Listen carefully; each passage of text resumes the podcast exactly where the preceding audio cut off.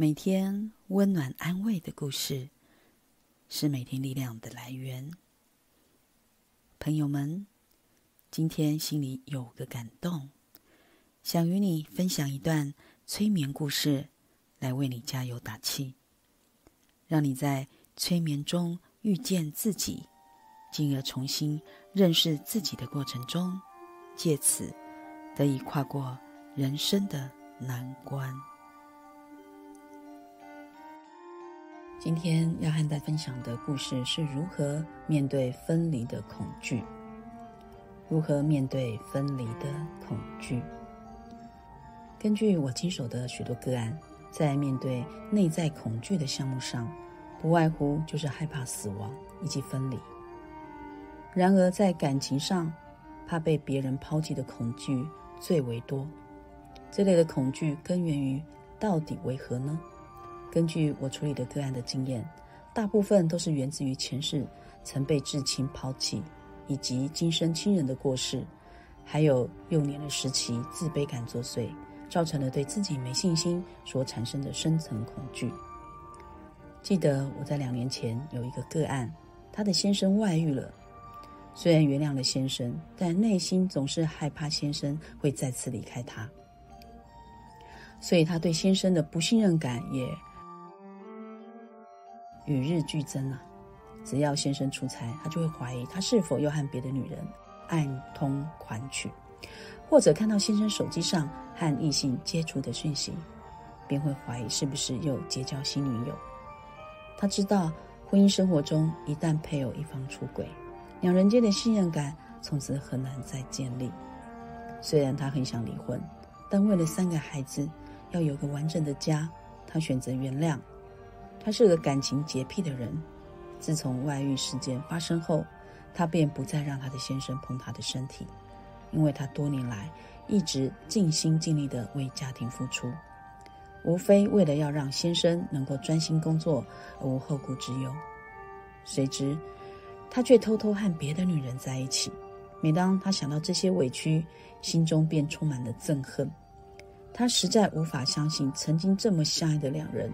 会因为一方的背叛而差点导致家破人亡。他每天沉浸在负面思想及情绪里，终于让他的身体不堪负荷而出现警讯。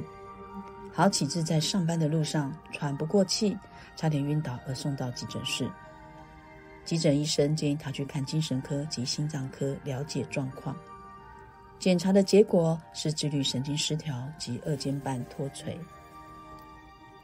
虽然开始服用药物，但药物的副作用却让他终日头脑昏沉。个案只有在睡觉时不会烦恼，一旦清醒，那种被抛弃及感情遭背叛的感觉又会再次回来，萦绕心头，使他更加的痛苦。他觉得吃药只能麻痹自己的心灵，根源的问题还在，他不知道该如何解决。后来透过朋友的介绍，他找到了我。听完他的经历后，我开始让他放松。很快的，他便进入了深层的催眠状态。首先，我引导他进入与恐惧根源有关的前世。他看到的是中国某一个时代，那是一个战争连年不断的时代。个案看到她是一位四岁的小女生，在庭院里喊哥哥姐姐们一起玩耍。家中除了有父母。他看他的父母是今生的父母之外，还有祖父母以及两个叔叔，这是一个三代同堂的大家庭。父亲是个生意人，常常不在家，家中的经济来源全靠父亲一人。家里的经济状况也因为战争贫人而渐渐拮据。有一年敌军来攻打他的家乡，全家人不得不暂时离开家园而往北方迁移，在兵荒马乱中。他的家人因为急着要逃离家园，一时不察，竟然把他遗忘在半路上。与家人彼此走失的他，害怕的大哭，但没有人理会他，因为大家都在争相逃命，谁还有多余的力去注意这个路边哭泣的女孩呢？最后他哭累了，只能无助的坐在路边的大树下，等着他父母来找他。一天、两天、三天，一个礼拜就过去了。在漫长的等待中，他兀自坐着，蜷缩着身体，肚子好饿又好渴。年幼的他一心相信父母一定不会抛弃他，一定会来接他。结果他等不到父母，终因饥寒交迫而死去。他离开了肉体，看到天空出现了天使，天使拥抱着他，告诉他没事了，要带他回家。他看到了美丽的天堂，看到天神，他知道他没有被遗弃，因为神从来没有遗弃他，这里才是他的家。这个时候，他的心被彻底的安抚了。他看到他的父母并没有故意要遗弃他。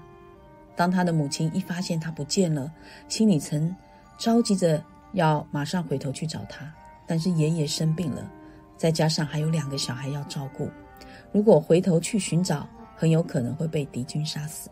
结果母亲只能无奈的含着眼泪与家人继续迁徙的路程。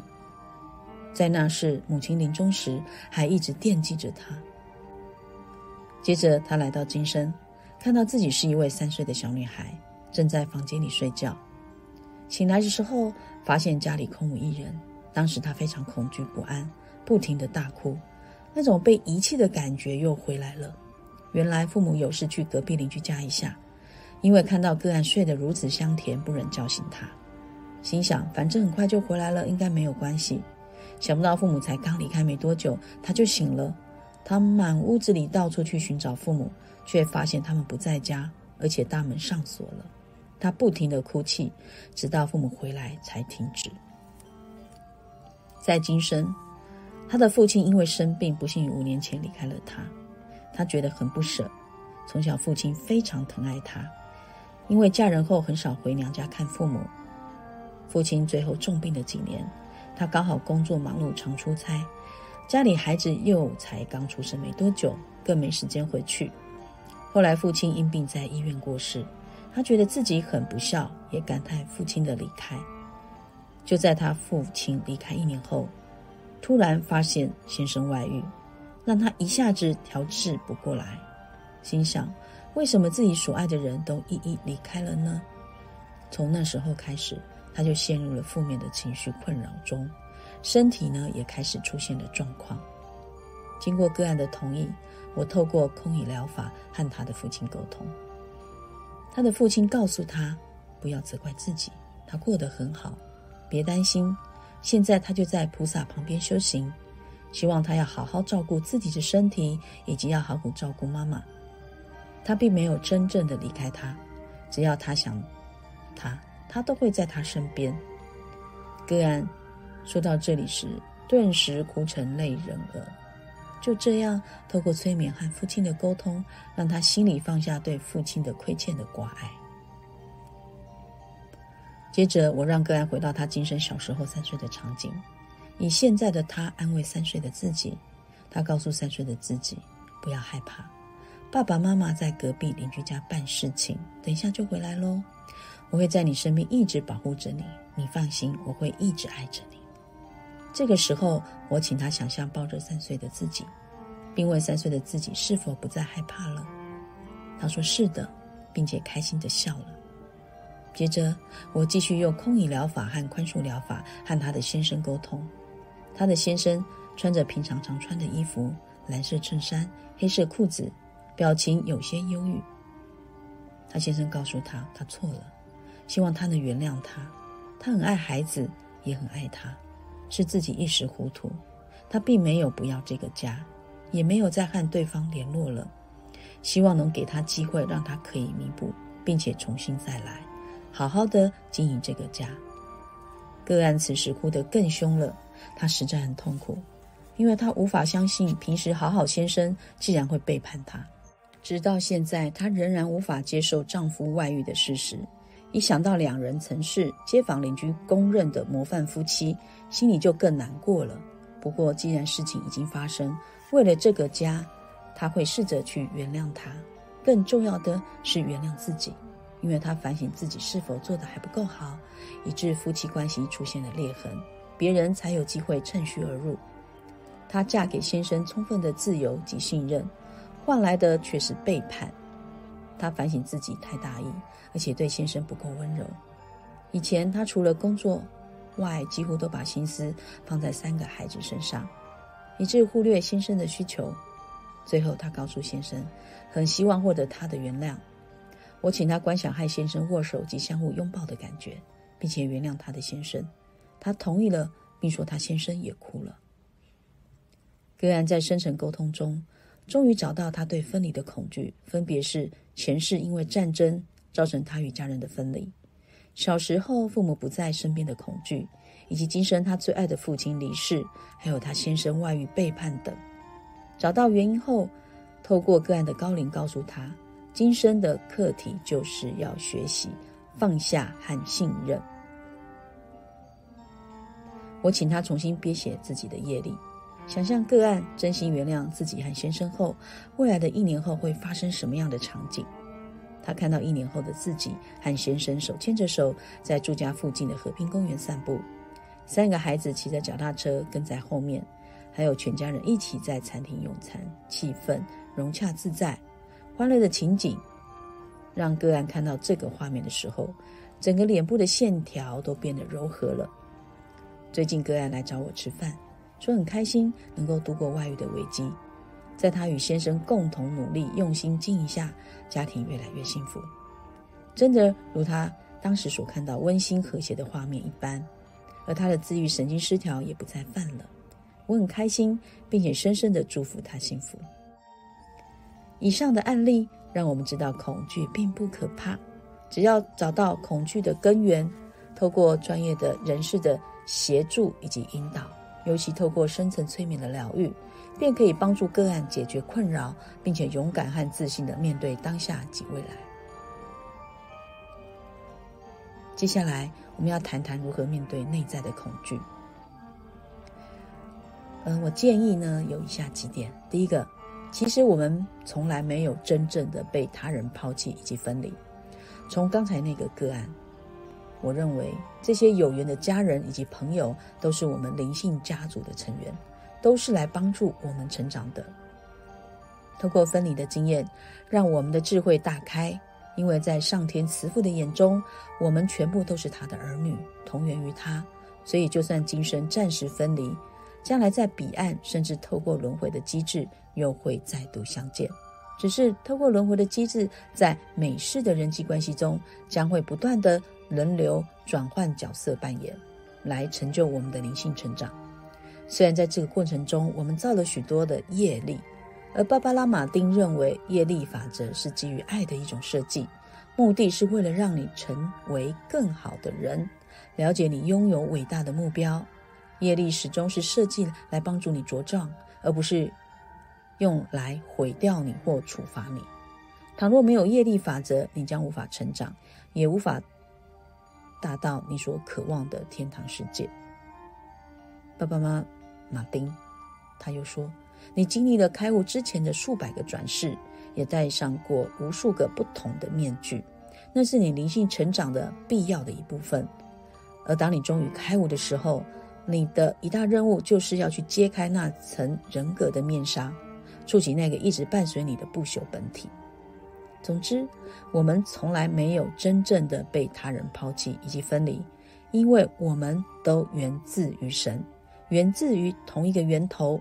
透过业力法则，让我们互相帮助对方成就彼此的灵性成长，才能拥有美好的业力关系，而最终。可以找到一直伴随我们的不不朽的本体。第二个，没自信源自于自卑感，也是造成恐惧的原因。面对恐惧，还有一个重要的原因，那就是自卑感。因为没有自信，产生自卑感，而造成害怕被抛弃的恐惧。自卑感是产生自我封闭心理的根源，而且很多是在青少年时期产生的祸端。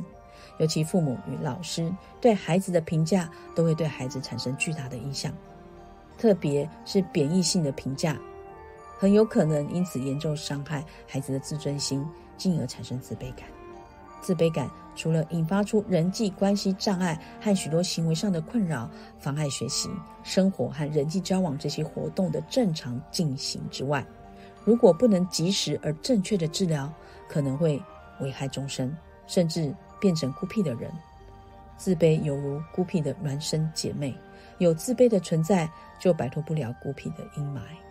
他们拒绝人们的关心，给自己制作一个冰冷的围篱，无情冷漠就是这个特写。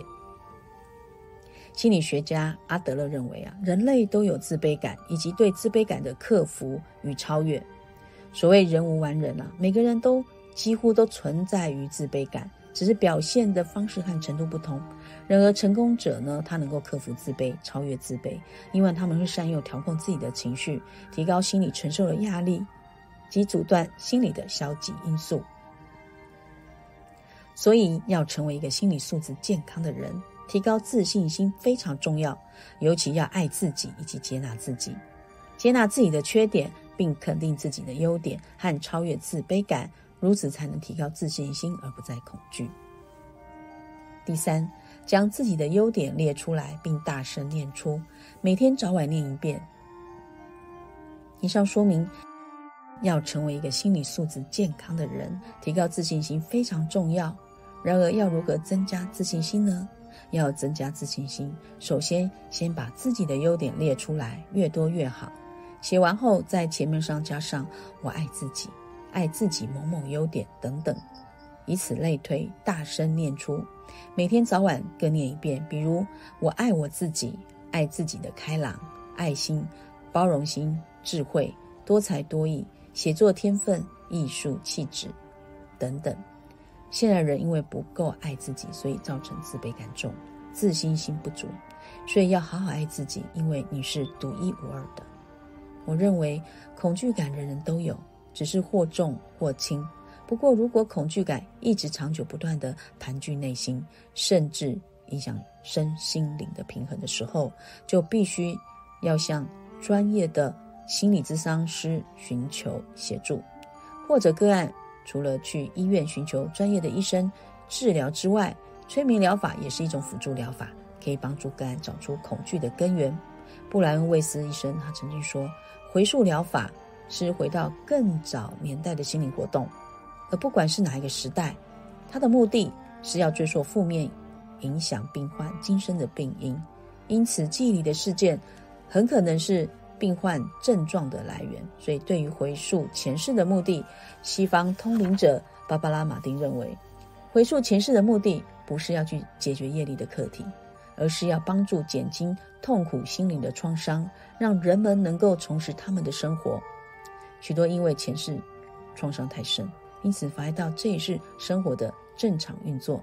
这样的情况的确是需要特别的帮助。上述的个案就是因为透过催眠疗法，借助催眠师的暗示性的言语，得以消除病理、心理和身体的障碍，进而化解个案的恐惧。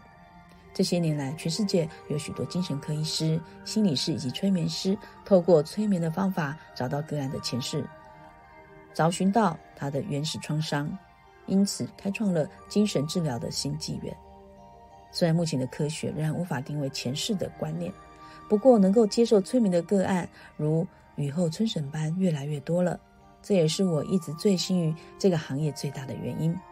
希望能够透过另类的催眠疗法，帮助个案疗愈自己。这是透过催眠疗愈方式与个案一起展开的前世今生探索之旅，开启内在潜意识，解读人生因果，打开心中纠结的故事篇章。如果你听到这里，感觉对你也会有一定的帮助，或者是想对自己有更进一步的探索，都欢迎你来预约我们的服务。透过催眠疗愈。来了解前世今生与自己的对话。喜欢玉婷的朋友们，欢迎您到王玉婷疗愈师的官网，或者是到 YouTube 点赞、分享、订阅哦。这里是玉安阁工作室，我是王玉婷疗愈师，我们下次见。